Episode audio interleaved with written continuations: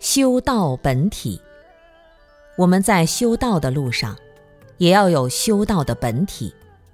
我们想修行，我们要让自己达到一个什么样的本体，才把这种生命的本质找到。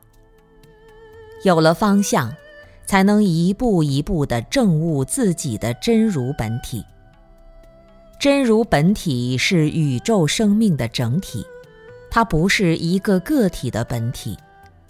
我们说你这个人体质好不好，还是你一个人的本体？你说这台电脑好不好用？那电脑它有一个整体，它的这个体质如果不行了，也会生病，也会有电脑病毒。世间的一切事物都有它独特的内在的本质。但是，整个法界最总的那个体，实际上就是真如。